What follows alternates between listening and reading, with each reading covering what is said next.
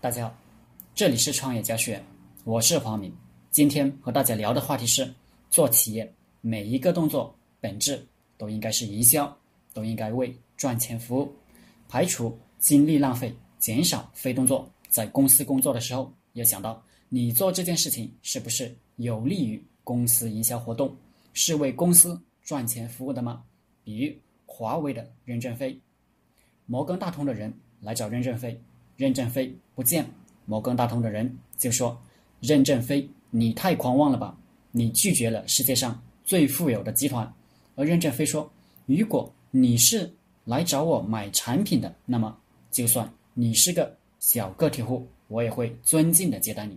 但你是来谈你的业务的，而这跟我无关。有些公司要求废纸再废纸再利用，看似很节约，其实。”这都是小事，真正应该算计的是老板、管理层的精力，是不是用到公司赚钱的业务上？做事方法是不是够优化？这点应该向任正非学习。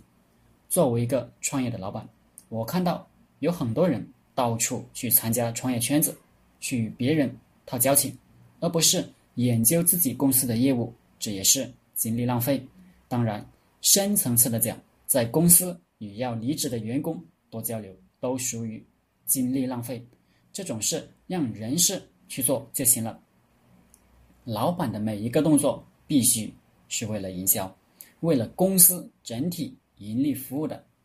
只要当老板的好好按照我这个思路去做，你的企业业绩应该立马会有大幅度的提升。公司还有个核心任务就是培养合伙人，合伙人。最大的任务就是培养新的合伙人，只有成为股东的人才会竭心尽力的为公司拼命。中层的员工最大的任务就是培养自己的接班人，把培养他们当自己的责任，不惜成本培养他们。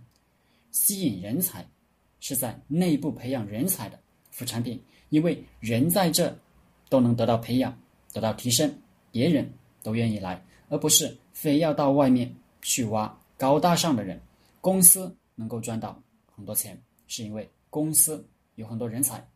好了，今天的课程就分享到这里，谢谢大家。